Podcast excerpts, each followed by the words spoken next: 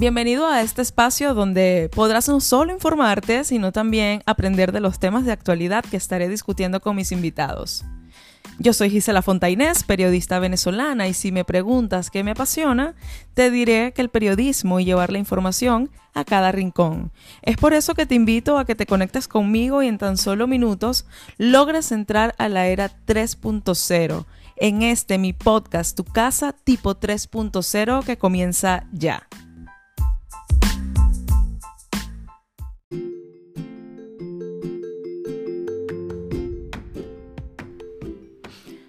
Hola a todos, bienvenidos una vez más a Tipo 3.0 Entrevistas de Actualidad. Eh, bienvenidos al séptimo episodio de este podcast. Hoy estaré conversando con un colega guariqueño de corazón, nacido en Caracas, pero criado en el estado Guárico. Es comunicador social, graduado en la Universidad Bicentenaria de Aragua en el año 2012, locutor certificado por la Universidad Central de Venezuela en el 2014, corresponsal de El Pitazo en el estado Guárico desde el año 2015. Además, es investigador en el estado Guárico de la ONG que defiende los derechos de los privados de libertad, Una ventana a la libertad, desde el 2018. Él es Pedro Iso, quien se encuentra en la actualidad en Quito, Ecuador, por circunstancias ajenas a su voluntad. Eh, lleva ya varios meses en, este país debido a la pandemia del coronavirus. Pedro, bienvenido. Hola Gisela, ¿cómo estás? Saludo a toda, toda esa audiencia y a quien por supuesto vamos a, vamos a llegar a través de este podcast. Eh, también aplaudiendo esta iniciativa, creo que es parte también de, ese reinventarse y, tratar de mantener de alguna forma, de conectarse con la gente, ¿no? Y, creo que bien necesario, tal como lo has dicho, bueno, tú dices que yo soy caraqueño y depende de cómo las personas lo vean, ¿no? Nací en Caracas, pero me, he criado toda mi vida, eh, crecí, me formé, en el estado Guárico, bueno, me formé también en parte de Aragua, en, como lo, dijiste, en la Universidad Bicentenaria. Y como también lo dijiste, por circunstancias de la vida, estoy ahora mismo por aquí en un rinconcito, en, en Quito, en Pichincha, Ecuador, por, bueno, sencillamente porque en marzo pauté unas vacaciones para, para este lugar con la intención de visitar, de ver después de un año y cinco meses sin, poder ver, sin poder abrazar, sin poder conversar y querer a mi hija, pues pauté unas vacaciones en mi trabajo y estas vacaciones se han extendido por el motivo que ya todos saben, que es mm, esta emergencia sanitaria por el coronavirus, por el COVID-19 que nos tiene, bueno, nos tiene igual trabajando, eh, estamos desde la distancia, pero estamos pendientes, estamos con los ojos en el estado Guárico, además cuidándonos mucho en, Ecuador, que hoy mismo supera los 99 mil. Eh, y no sé cuántos más casos, la verdad perdí, perdí la cuenta, e incluso hace pocos días mm, supe que, bueno, que Pichincha, que Quito exactamente superó por lejos a, Guayaquil, que inicialmente era, era la, la localidad, la ciudad más afectada en, Ecuador. Ahora eso se invirtió y pues creo que por más de mil casos, eh, hoy Quito es el epicentro de la pandemia, al menos en Ecuador, y una de las ciudades con más casos en, Latinoamérica. Y pues, y pues bueno, estamos aquí para hablar de esto un poquito, pero básicamente también del COVID. Y como tú me, me habías comentado antes, ¿no? De, la situación en el estado Guárico, pero no sé si quieres que conversemos de, alguna otra cosa.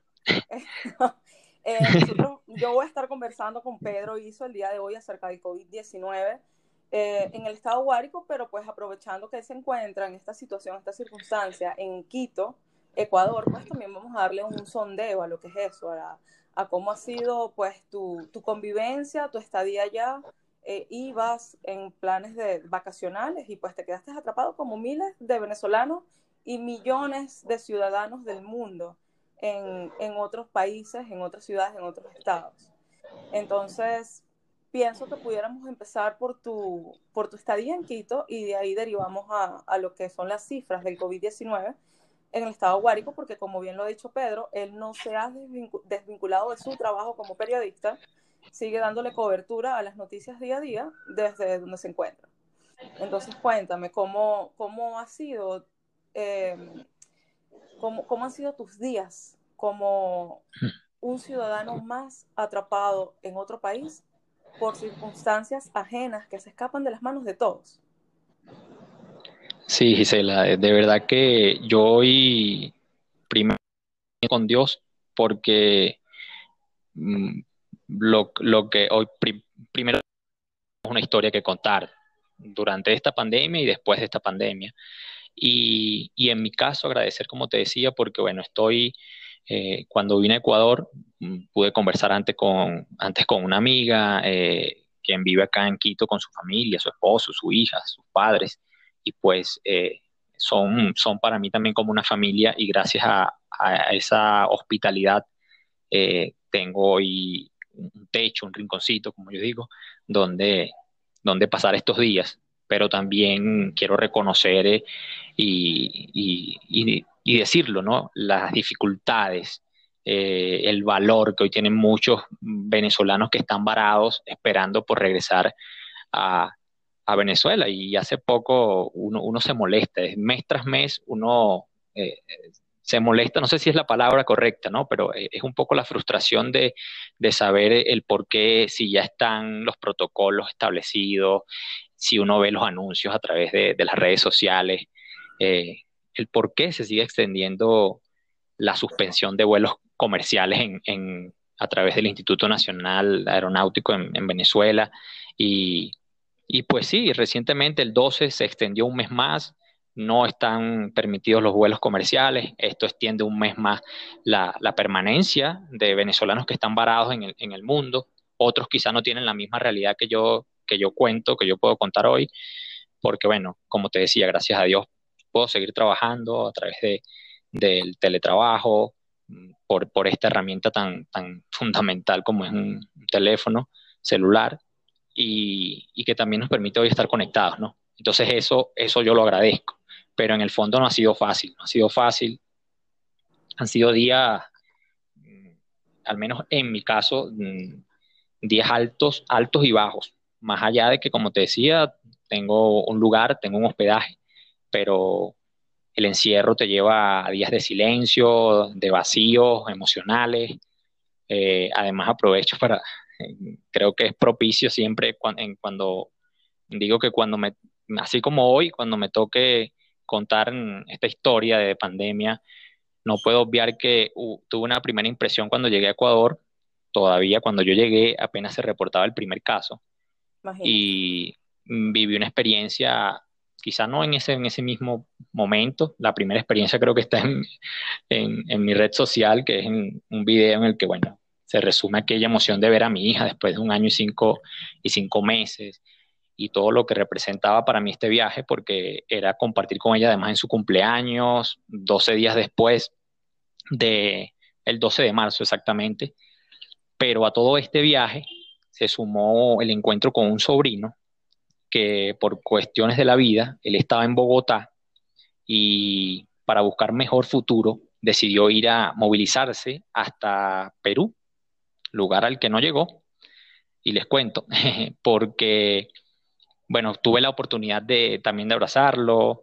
El mismo día que me reencontré con mi hija, me reencontré con mi sobrino. Y, la, historia dura de, este, de mis, con mi sobrino exactamente es que unos días después eh, o, un mes después, cuando eh, agravó la pandemia en Ecuador, mm, la familia no supo más de mi sobrino. Y pues bueno, para, no extenderme, eh, prácticamente casi dos meses después supimos que mi sobrino estaba, estuvo estaba detenido en Machala, en Machala, una provincia de Ecuador. Y pues bueno, yo solo decía, Dios, si estoy aquí, eh, parece que, que también por algo sería, ¿no? Mi sobrino iba con destino a Chiclayo, a Perú. No pudo llegar, lo detuvieron por incumplimiento de la cuarentena, exactamente uno, el mismo día que, que el presidente Lenín Moreno eh, eh, fijó pues el estado de alarma en, el país.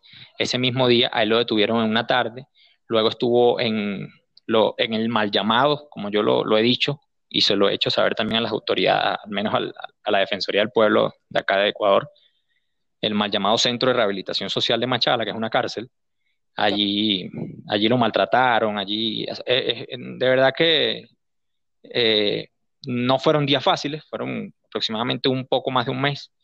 Eh, mi sobrina, que es su hermana, tuvo que viajar por tierra, una odisea, por los caminos verdes, como yo digo, para reencontrarse con mi sobrino, quien después de algunas gestiones, mm, de enviarle un comunicado también, en, este caso yo le escribí a la Defensoría del Pueblo, no sabían que mi sobrino estaba en esa cárcel y estaba maltratado, y por supuesto mm, la intención era que supieran que tenía un familiar, que era un venezolano, que no queríamos pensar que esto se convirtiera en, un caso más, como, como llaman, de xenofobia. Eh, y al final de todo que se, que se defendieran sus, que se le hicieran valer sus derechos y pues así fue, eh, o, al menos así lo intentamos y logramos que luego lo liberaran sin ningún sin ninguna cuenta pendiente, o mejor dicho, sin, sin medidas cautelares, libertad absoluta, pero mi sobrino sufrió algunos trastornos. Eh, un, un, hermano cristiano lo tuvo que auxiliar unos días porque en Machala no teníamos a nadie. Y pues allí... el día de hoy? Bueno, el día de hoy, para, para resumir la, la, historia, es que después de todo esto, mi sobrina vino, estuvo con él unos días en Machala, se agilizó, viajó por los caminos verdes, llegó a Cúcuta, en Cúcuta estuvo unos días, hasta hace poco, y hoy me dicen, no, no lo he confirmado, pero hoy se esperaba que, que estuviera llegando a San Juan, o al menos creo que lo iban a trasladar en, dentro de un grupo de, de esos migrantes que hoy están regresando por distintas situaciones a, sus estados, pues él, con el favor de Dios, esperemos, esté regresando a San Juan. Después de todo esto, que quizá no, no lo doy con más detalles porque no es el punto ¿no? por el que estamos conversando, pero es para que veas también que detrás de, de una historia o de mi historia están otros casos que, que también se reflejan así en, en otros venezolanos y, y, en otros ciudadanos, no solo de Venezuela, sino de otros países de Latinoamérica. Pero sí, es parte, eso es parte, creo que grueso de un mes que fue intenso en el que eh, fueron comunicados, escribí por aquí desesperado porque nunca había tenido un familiar detenido y mucho menos en, un país ajeno. Ibas con la intención de visitar a tu hija y pues te ha tocado vivir y resolver de todo. Por supuesto, Gisela, y, y, ojo, disfruté, he disfrutado a mi hija, bueno, ahora mismo por, responsabilidad, por este mismo incremento de casos, tengo, eh, vi a mi hija el día de mi cumpleaños hace poco más de un mes, y por responsabilidad no, no la he visto más porque también estoy con una familia, como, como ya te, te, decía, y he preferido, eh, me, ha, me, ha, tocado, he preferido no, no, visitarla, además en la zona donde ella vive también hay, hay un aumento de casos eh, y llegará, ya llegará el momento. Eh, como me decía un amigo, pero está cerca, la tiene cerca y por supuesto que la, la he disfrutado, dos meses con ella espectaculares, conversarla, verla, cómo ha crecido, eh, está en tercer, bueno, ya aprobó tercer grado, y, ese proceso que uno, por ejemplo, en, desde mi punto de vista como, como padre, yo siempre he tratado de estar pendiente de mi hija. Y, a pesar de la distancia, a pesar de, las dificultades, incluso a veces para comunicarse, uno, uno está allí. Entonces, estar con ella, conversar, que ella te hable eh, en directo, en vivo y directo de, lo que, de, lo que está, de lo que está sintiendo, de lo que está pasando. Además, la, la emoción de, de primero esa, esa expectativa, ¿no? De cuando, cómo irá a reaccionar cuando yo la vea. Y, y vuelvo y repito, en el, creo que el video eh, resume todo porque cuando la cuando ella me vio y yo la vi por, por primera vez, en, al menos después de, de este tiempo eh, distanciado, creo que no hubo palabras. Pues ella me pegó un grito, papi, salió corriendo, yo simplemente la abracé y ahí no, nos sumergimos en un abrazo que fue eh, largo y, que creo que también era parte de eso, ¿no? De, esa, esa, distancia, de esas ganas de, tenerla cerca y de, poder ver cómo está. Pedro, te pregunto ahora, yo tengo eh, y reportando historias del exilio. Eh, porque bueno, a, veces siento que que el hecho de que yo esté en el exilio y, y esté pues haciendo otras cosas que están distantes de, de, la profesión, no me puedo desvincular de mi pasión por el periodismo y, y de, de, llevar la información. Entonces tengo alrededor de un año reportando historias del exilio y de muchas cosas que, que hace el éxodo venezolano en el exterior. Pero a mí me gustaría preguntarte, ¿cómo vive la ausencia el que se queda en Venezuela? ¿Los, fam los familiares o yo cuando estaba ausente de mi hija? En tu caso, ¿cómo vives tú la ausencia de tu hija estando en Venezuela? No, muy difícil, muy difícil porque eh, quizá no, no, todos los padres somos iguales, ¿no? Y no soy quien yo para juzgar, pero para mí era, era muy difícil. Primero, eh, vivió un proceso, afrontó un proceso que también fue complejo, que eh, es cuando tú estás, yo estaba eh, con mucho tiempo, es decir, tenía tres veces a la semana, cuatro veces, no estaba todos los días, pero sí tenía más contacto con mi hija y el saber que se venía a Ecuador fue, primero fue un golpe duro para mí, porque es mi hija única y en el momento en que su mamá me avisó también fue un poco repentino, fue así como, mira, nos vamos mañana. Quizás exagero, ¿no? Pero fue algo así. Okay. Y yo, oye, pero en serio, sí, bueno, eh, ya obviamente ya yo estaba, ya yo sabía que se iban, mm, se había hecho to, todo el trámite, los papeles se habían firmado para que, porque si algo le decía yo a, a la mamá de mi hija era que eh, siempre quería que viajara por, de manera, con, con, todo legal, por toda la situación que ya sabemos que a veces se presenta en, en trochas, en, en las fronteras.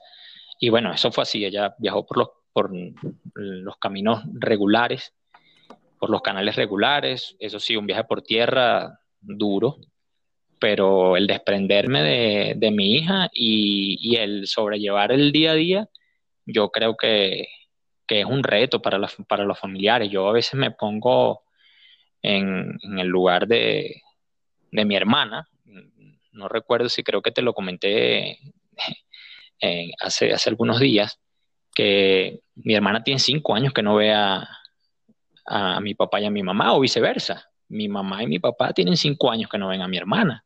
Y yo digo, oye, los padres tienen que armarse de valor.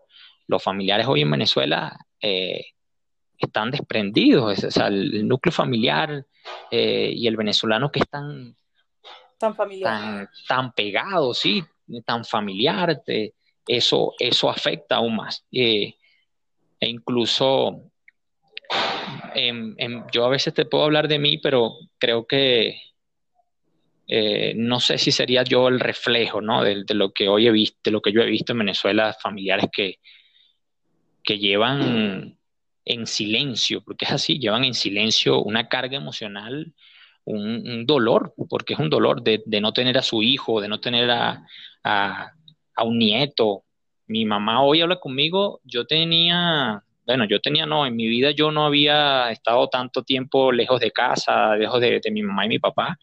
Eh, obviamente, bueno, no, está, no estuve en mi introducción, pero vale, vale acotarlo. Yo mm, fui árbitro de fútbol, en, de fútbol profesional en Guárico, y cuando no era por el arbitraje, era por el periodismo, y me ausentaba dos, tres días, incluso hasta una semana, pero cinco meses para mí es lo más lo más largo que, lo más distante que yo he podido estar de, de, mi mamá y mi papá. Y pues eso hoy ellos lo sienten. Y ahora que tú estás, eh, que... que... ya no pasaste solo de ser el que se queda, sino que estás en una situación como el que se fue, porque estás estancado. ¿Cómo has visto lo, lo, lo que es emigrar de cierta forma? Porque fíjate, yo aquí cuando converso con, con personas que vienen de vacaciones o vienen de visita, eh, me dicen, mira, me, me, pasó hace unos meses con una venezolana, me dijo, es que sabes algo, nosotros nos sentimos abandonados por usted, pero estando aquí ya entendemos el ritmo de vida que llevan, ya entendemos por qué de repente no responden un mensaje a tiempo, una llamada, porque es que no paran de trabajar, no paran de, de, de hacer del tiempo, imagínate tú, algo invaluable. Entonces, ahora que ya tú eh, has estado viviendo la parte del que se queda y ahora estás estancado, digamos que en la parte del que se va, ¿Qué, ¿Qué, te ha dejado enseñanza el otro lado? Sí, sí, ahí, ahí, y ahí es donde yo quería llegar, porque te repito, no sigo siendo el ejemplo del venezolano que emigra y que 18 horas trabaja y, no sé si, si, si, logra conciliar el sueño para el siguiente día volver a levantarse y solo pensando, además con esa carga de que tiene, de que todo lo hace por los familiares que están, que están en Venezuela. Eh, yo hoy, por eso, como te decía antes, le doy gracias a Dios porque yo estoy aquí, pero sigo cumpliendo con mi trabajo. Aún así, el tema emocional creo que es lo que creo, que es algo que sí es similar en, la mayoría de los casos y es el, separarse de, tus seres queridos. Muchos se mm, mm, no, no quiero generalizar, pero sí entiendo que cuando te separas, y tú puedes corroborar esto, eh, no hay otra cosa que trabajar por, por lo que dejaste, por quienes están allá en Venezuela, porque para eso emigraste, para, no para sentarte a ver las paredes a los lados, ¿no? Emigraste para conseguir, para alcanzar una mejor calidad de vida, un mejor estado eh, de vida para ti y para los tuyos allá. ¿Cuánto, cuál es el precio? Esa es una buena pregunta. ¿Cuánto pagan? ¿Cuánto pagas? ¿Cuánto haces? ¿Cuánto dejas? ¿Cuánto te esfuerzas? ¿Cuánto dejas de dormir? ¿Qué, tan, qué tan calidad o, o de qué calidad realmente es tu vida por darle una mejor calidad de vida a quienes están en Venezuela? Creo que esa es la pregunta que muchos en Venezuela no se hacen, porque hay muchos casos, Gisela, hay personas que, que, son familia y que creen que porque sus hijos se fueron eh, y sus hijos mm, eh, ganan en una, en una, moneda distinta que hoy no es tan ajena en Venezuela, eh, por lo menos para una población, hay muchos que se aprovechan de eso y no valoran el esfuerzo que puede estar haciendo un familiar afuera. Esa, es, una, esa es una cara de, de esta situación, como hay otros que prefieren no molestar a sus hijos, y, eso a veces nos pasa, a mi hermana y a mí en este caso. Yo estoy afuera, pero yo sé la realidad de Venezuela porque no tengo tanto tiempo que salí y soy como el puente con mi hermana que a veces me dice, pero Pedro, esto es así. Sí, eso es así. Pedro, ¿cuánto, cuánto equivale comprarse una harina pan? Por, valga la cuña, comprarse una harina, comprar un alimento tan indispensable que hoy en muchos hogares de Venezuela no los hay. Entonces, no quiero desviarme de la pregunta, pero, pero es eso, las realidades a veces el sacrificio se mide tanto afuera como adentro. Y, es importante que la familia lo entiendan, porque en medio de todo eso hay, hay una carga sentimental que, es dura, que es muy dura para, para nosotros, para, bueno, yo no, me, yo no me quiero incluir porque realmente yo estoy desesperado por volver. Claro, y yo no estoy, y no estoy, lo has vivido porque por las circunstancias que te ha tocado, ajeno, Claro. Pero, pero has estado ahí y, y, más que quizás vivirlo tú, estás viendo tu entorno, que, que eso también es aleccionador. Sí, eh, sí, sí, por supuesto. Yo, yo a veces digo, bueno, eh, quizás suena, suena repetitivo, pero, pero sí, me siento bendecido, afortunado, porque hoy tengo dos empleos que, que no son fáciles tampoco. Hoy estamos eh, en uno en los dos, realmente venciendo la censura en Venezuela. Estamos... No fácil, además, porque la paz con cárcel, cuando ellos quieran.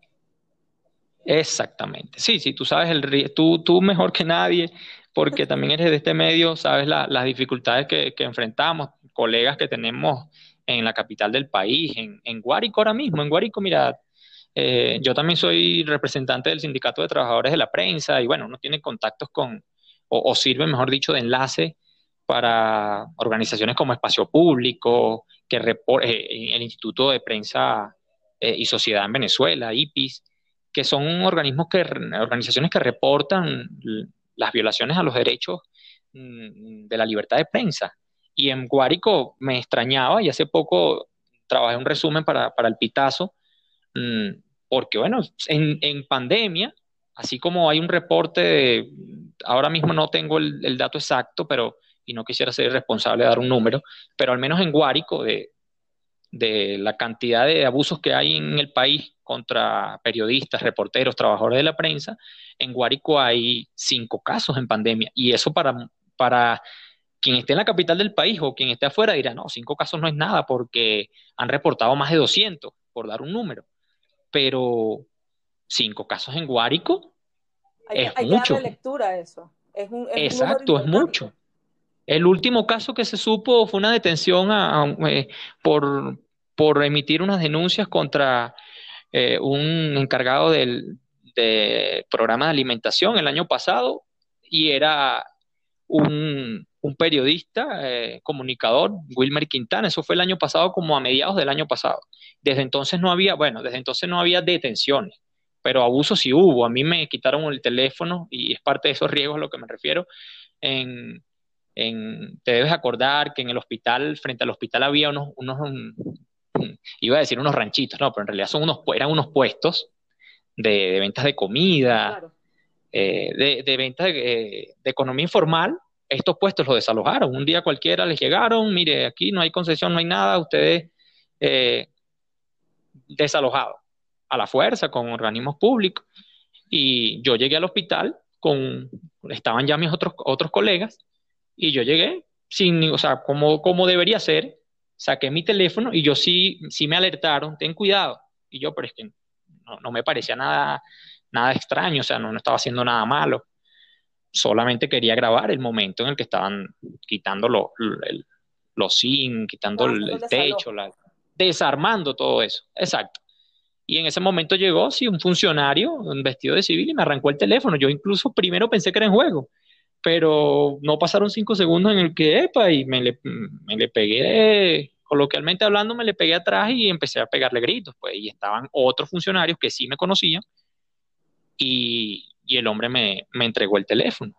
Pero uno no escapa de eso. viene desde hace tanto. A mí me pasó exactamente lo mismo en una de, de las marchas de la oposición en el 2017.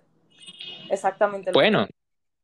bueno, fíjate, y pero, pero es lo que te digo, imagínate, te pasó en el 2017 y eh, reportando para mis redes, ojo, no era que yo estaba trabajando para algún medio de comunicación. ¿En San Juan fue eso? En San Juan, sí. bueno, pero ya tú sabes si algo... el tipo de periodismo que yo hacía. Claro, Gisela, pero si algo hemos logrado, eh, y bueno, ahí tengo que mencionar a algunos colegas allá que eh, somos pocos, somos muy pocos. Hoy somos, creo que los cuento con una mano y me sobra uno o dos dedos.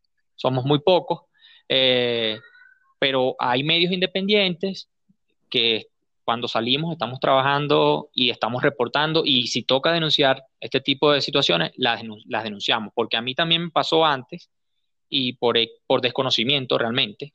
Una vez por temor, no lo voy a negar, y otra vez quizás por, por temor y no tener la asesoría. Y eso mismo me pasó en dos oportunidades.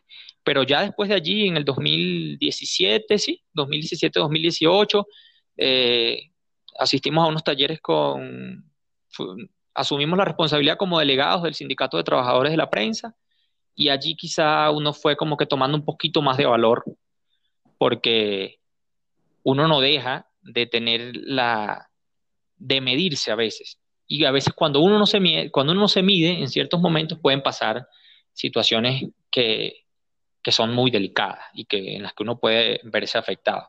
Pero sí, bueno, a mí me pasó en el 2018, en donde fue el ex guerrillero, el ex jefe de la guerrilla, Rodrigo Granda, en el auditorio de la Universidad Rómulo Gallegos. Allí también eh, estaba en una cobertura y ellos citaron para las 10 de la mañana y eh, para las 9 de la mañana, algo así. Y yo llegué a esa hora y a esa hora no había nadie. Y yo simplemente empecé a hacer la reportería a esa hora, tomaba fotos del auditorio que estaba vacío.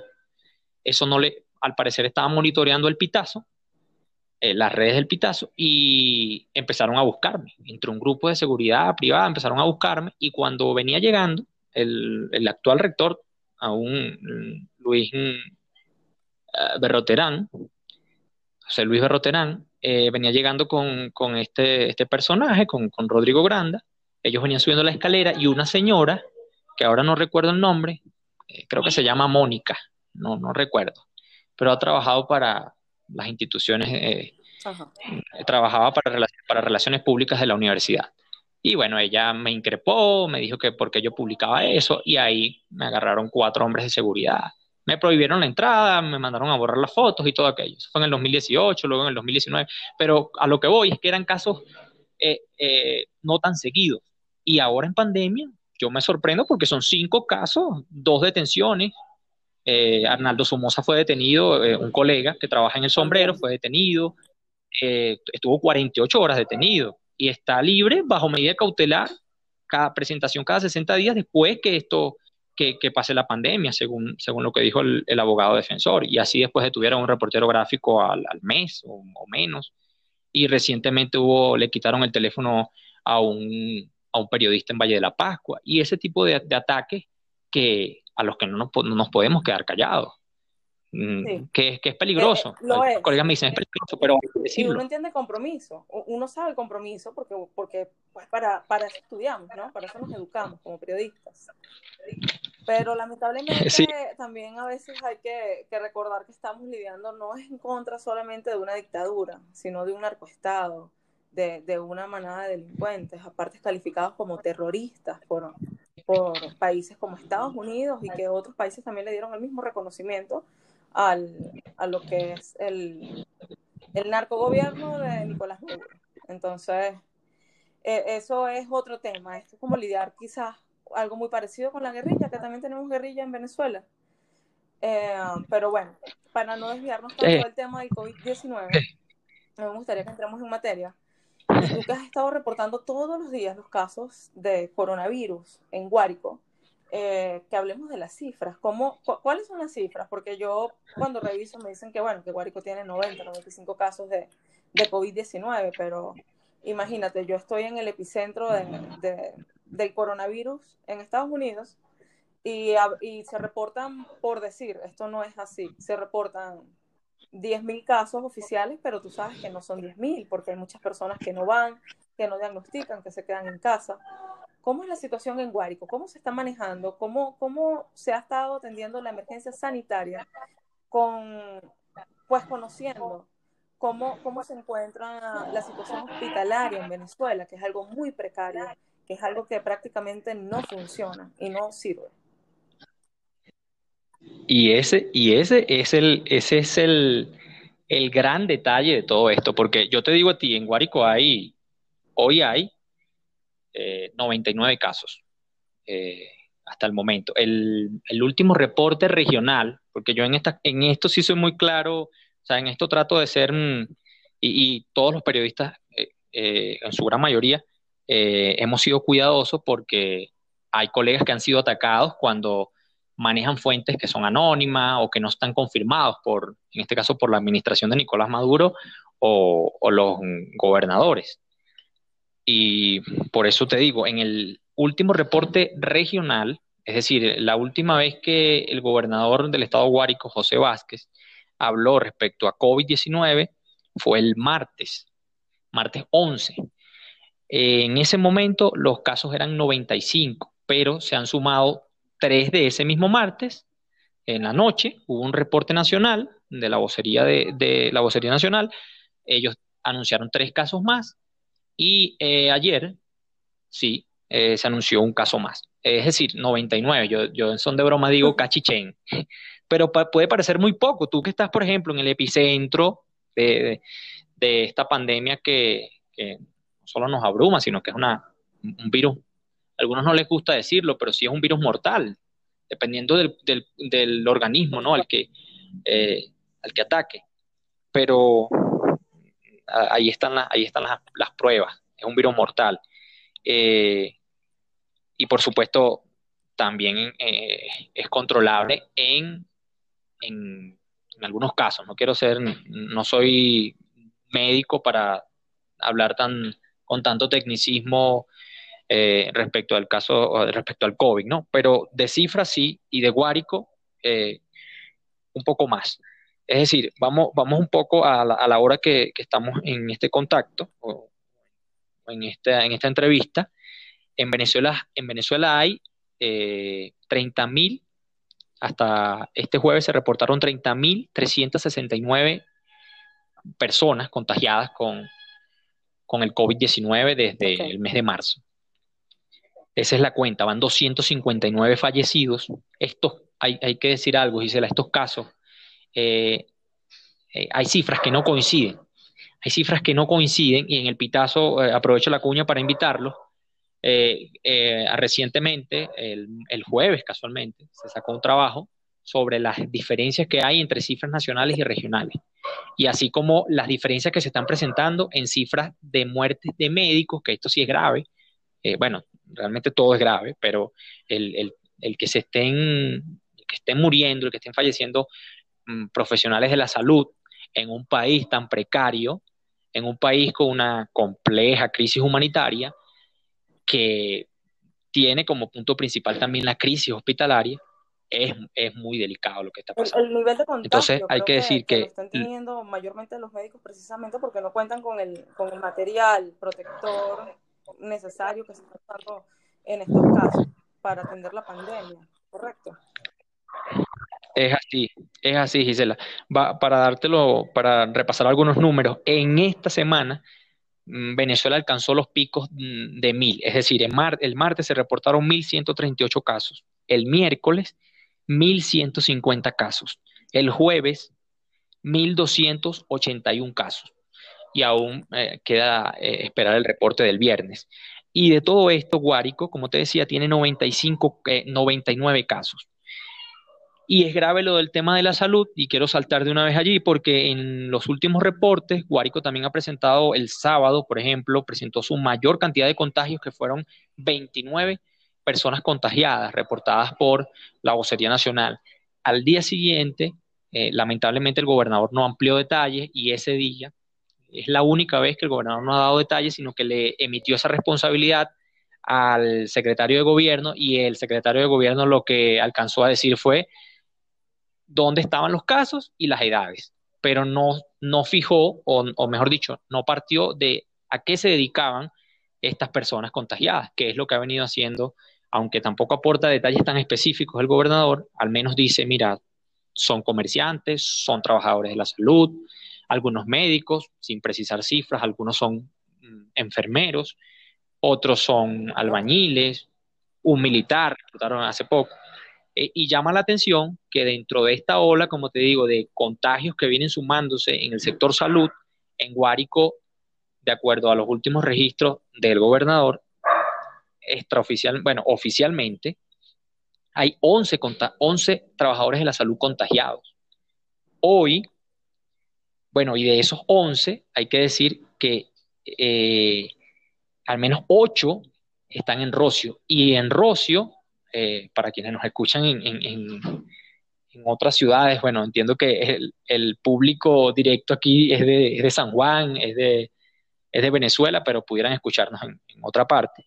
Hay que decir que Rocio, en Rocio está la capital del estado Guárico, que es San Juan de los Morros. Allí se están concentrando ahora mismo la mayor cantidad de casos de COVID, que hasta el martes, repito, eran 35 casos en el municipio Juan Germán. ¿Cómo está manejando el gobierno el tema de si tú das positivo? ¿Ellos te mandan a algún centro de salud o tú puedes permanecer en tu casa? Bueno, eso, eso también es eh, el primer consejo, al menos, al menos el primer consejo que han dado es que si tú das, eh, si tú tienes los síntomas, que vayas a un centro, a un centro asistencial, a un centro médico, al hospital, o al menos al CDI, lo que, lo que llaman en Venezuela el los centros de diagnóstico integral, que son los que están recibiendo los, como, como quien dice, los casos los pacientes que sienten la, eh, presentan la sintomatología y acuden para salir de dudas. Están quienes asisten a los CDI, otros van a los hospitales, pero realmente el conocimiento que hay es que los, los que están hospitalizando son los casos eh, graves. Los casos asintomáticos, obviamente, tienen una atención, pero no, no todos están en los hospitales centinelas. Hay que decir que en Guárico hay tres hospitales centinelas tres hospitales centinelas que están eh, en Valle de la Pascua, Calabozo y, San Juan de los Morros. Y también hay que decir que hay, y en este tema voy a, voy a explicarlo, cinco falle eh, de acuerdo a las alocuciones, mejor dicho, el gobierno nacional o la, la administración de Nicolás Maduro reportó en Guárico de estos 259 fallecidos en el país, ellos en el mapa reportan a Guárico con cuatro fallecidos. Pero de acuerdo a las alocuciones que ha venido, eh, que ha venido dando el gobernador, y las cuentas, porque es como yo digo, uno no, uno no es de, de, memoria tan corta. Las cuentas dan a cinco fallecidos en Guárico. Y lo quiero explicar para quienes puedan quedarse con la duda. Un primer fallecido fue un hombre de, mm, que viajó de Caracas a Sarasa, un hombre de 42 años, trabajador en, eh, en una institución del Estado, viajó, presentó la sintomatología, se agravó, fue trasladado cuando se agravó, se le hizo la prueba PCR y aquí también está otro punto bien importante, Gisela, porque las pruebas, estas pruebas moleculares, eh, no son, no son tan inmediatas, no, no te dan un resultado de hoy para mañana, tardan, no, te, no tengo, hay quienes dicen que tardan hasta más de una semana, pero yo de verdad no tengo el día, o sea, no tengo una información eh, precisa para decirte tarda 10, 15, 7, no, pero sí tarda. Y, la prueba de que tarda es que hay muchos pacientes que han fallecido y cuando fallecen, después que fallecen es que llegan los resultados. Al menos con ese primer paciente que murió en Guárico pasó eso. Él murió el lunes, 13 de julio, y en la tarde llegó el resultado de ese, paciente. Ese paciente fue eh, el primer, te imaginarás ese escenario, lo, fueron, lo, lo, llevaron con trajes de bioseguridad. Estas personas que lo llevaron sí tenían trajes de bioseguridad ya, ya también les voy a, les voy a hablar al respecto de eso. Venezuela, los que, no, los que no saben o los que no están empapados, esto es un tema del día a día en Venezuela. O sea, la normalidad, lamentablemente, en, mi país es que las cosas no funcionan. Por supuesto, en, en eh, estamos diciendo que hay una crisis humanitaria y que dentro de eso la eh, está, por supuesto, en ese círculo la crisis hospitalaria, que comprende la falta de insumos, que comprende el que hoy, me, me vas a hacer que, ya me hiciste que me adelantara a, a lo que sí, exactamente eh, ayer la presidenta del Colegio de Enfermeros, así como lo vienen haciendo otros colegios, eh, tanto de médicos como de enfermería en el país, pues en Guárico, la presidenta del Colegio de Enfermería le exigió a, a las autoridades, al Ministerio de la Salud, el gobernador José Vázquez, se le garantice, se garantice el equipamiento adecuado para la protección, los equipos de, bioseguridad. Y ella aclaró que exactamente hay, hay quienes, tienen, quienes usan estos trajes, pero no hay, no hay suficientes. ¿Y qué está pasando?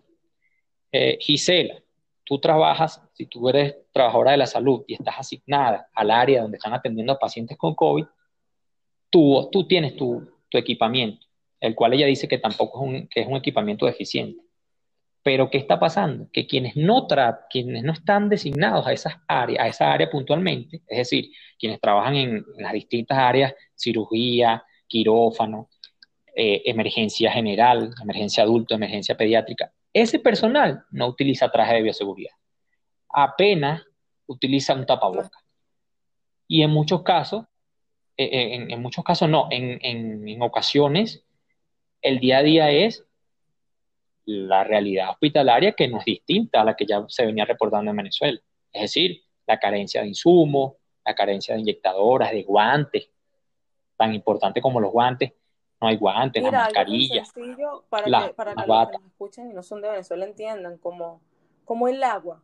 No tenemos agua en los hospitales, no hay agua en las comunidades. O sea, algo tan, tan vital como esto, que es el, el, el recurso más, más valuable de, cualquier ser humano. No lo tenemos, no existe. Entonces, imagínense ustedes, al no tener agua, al, tener constantes fallas de electricidad, que pueden venir después de eso con una crisis hospitalaria y además humanitaria. Ahí tenemos que, bueno, que ellos que se creen invencibles y que se creen dueños de toda la verdad y del mundo entero, Fíjate que aparentemente el COVID-19 fue el causante de, bueno, de cobrar la vida de Darío Vivas, por ejemplo. Sí, sí, es lo que él, él, fue un él fue paciente, o sea, él, a él lo confirmaron con, con este virus, con el COVID, y pues ayer también confirmaron su, su muerte. Y así hay otros dirigentes políticos eh, del chavismo que, están, que, hoy están contagiados y de los cuales se dice mucho. Eh, están algunos gobernadores, Diosdado Cabello, eh, varios políticos que, que ya han reportado, han confirmado que eh, fueron positivos, fueron confirmados los resultados de pruebas PCR y dieron positivo a COVID-19 y bueno, están aislados. De, algunos, todos. De algunos se sabe, de algunos se sabe, eh, de algunos se tiene información y de otros no. La, la importancia también hoy, y aquí vuelvo yo, estamos hablando de COVID, pero hablar de COVID como hablar de cualquier otro tema es también hablar del derecho que tenemos eh, en Venezuela, porque estamos hablando de Venezuela, pero creo que es en el mundo, ¿no? De tener acceso a la información. Y esto en Venezuela es una lucha constante también, Gisela. No hay, a veces no hay datos claros, no hay datos claros. Por ejemplo, el que te dejen, eh, el que el mayor reporte de casos, que ya lo dije, en el Estado, y que tú no tengas mayor información, sino de que las personas son de este municipio, de este municipio, de este municipio. Pero sí es importante saber, aunque algunos no, aunque el, el propio gobernador ha dicho que hay que respetar la integridad, la identidad de las personas, pues no está de más decir que es importante saber que en, materia de información es necesario a veces conocer el, por lo menos, por lo menos, a qué se dedican, que lo ha venido, lo ha venido haciendo. Y, exactamente por qué se produjo el contagio. Lo que pasa es que una cosa es manejar la información cuando hay apenas pocos casos, pero ya cuando superas un cierto número, creo que, creo que es más complejo, tanto para, para quienes nos toca informar como, como para ellos, ¿no? Que tienen que dar información. Sin embargo, no excusa de que no lleven, no lleven una data. Te digo porque aquí en Ecuador pasó algo similar. Hubo un momento que dijeron, mira, los casos son comunitarios. Eh, la ministra de Gobierno, por cierto, eh, los casos son comunitarios y ya a partir de, a partir de mañana se le delegaron las responsabilidades al, a las provincias. Y, a veces es, muy complicado. Como complicado es, para, para continuar en este hilo del, del COVID, que, que, este escenario se siga, siga presentándose, es decir, que sigan contagiándose profesionales de la salud, porque lo venimos hablando, porque si tú no tienes primero quien te atienda y que además si el Estado no le garantiza a esas personas, a, esos profesionales, la, indumentaria, las herramientas, los materiales necesarios para la protección también, eh, el, escenario no es el, mejor, realmente. Eh, a veces uno no quiere caer en tampoco en ni en pesimismo ni en alarmismo, porque si algo hacemos desde, desde, esta, desde esta acera es informamos, pero también te decimos, ojo, no es un tema político el cuidarse. El cuidarse del COVID no es un tema, no es culpa de, de Gisela, de Pedro. es, es tu responsabilidad. Es tu responsabilidad. Hoy hay que decirlo también con responsabilidad. Hoy hay quienes hacen fiestas, hay quienes se reúnen en calabozo, en, Guárico de estos casos, eh, hay siete contagiados, bueno, hasta, hasta el último reporte eran siete contagiados que fueron eh, ocurriendo sucesivamente después de una fiesta que realizaron, una fiesta privada en Calabozo, parroquia del municipio Miranda, del municipio Francisco de Miranda. Entonces, así también, uno a veces ve por redes, quizás a ti te ha pasado, eh, que celebran un cumpleaños y en eso, mm, mm, en eso hay observaciones que ha hecho el gobernador y, y no quiero que se confundan las cosas, pero a veces hay que apartar lo político y él decía que, hay que ser conscientes. Y yo creo que aquí, más allá de que si estás o no de acuerdo con la identidad, con esa identidad política, es así no quieras que te lo diga el gobernador o que te lo diga algún chavista, madurista, el problema aquí es que tú sepas que ya hay, que no es algo tampoco que te lo, te lo, me, lo, vas a decir tú o se lo vamos a decir entre los dos a, quienes nos están escuchando. Mire, usa el tapabocas, lávese las manos.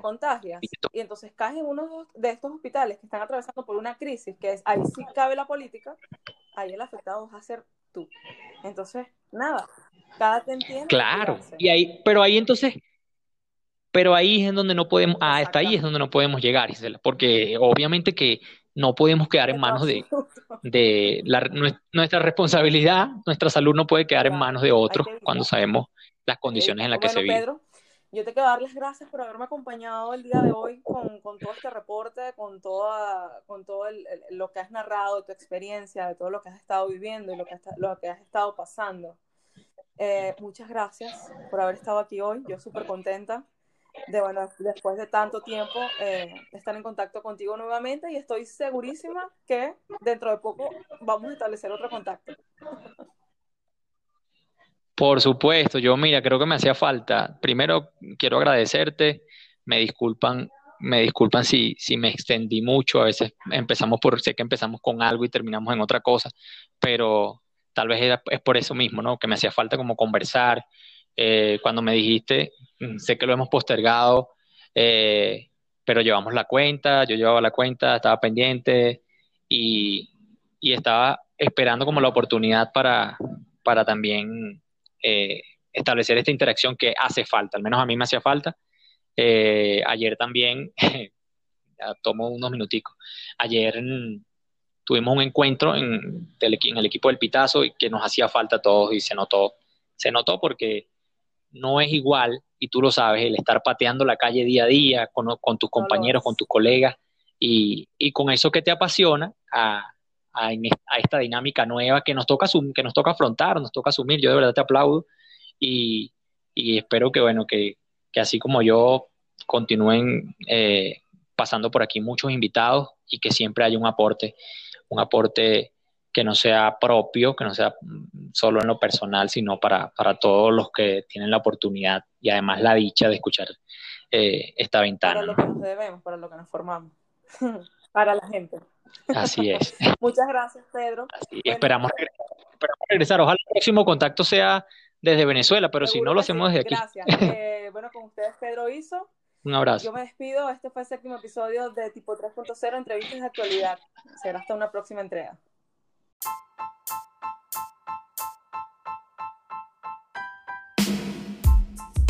Espero que hayas disfrutado el episodio de hoy. Recuerda suscribirte y dejar un comentario. Yo soy Gisela Fontainés y nos estaremos escuchando en el próximo episodio de Tipo 3.0, entrevistas y actualidad.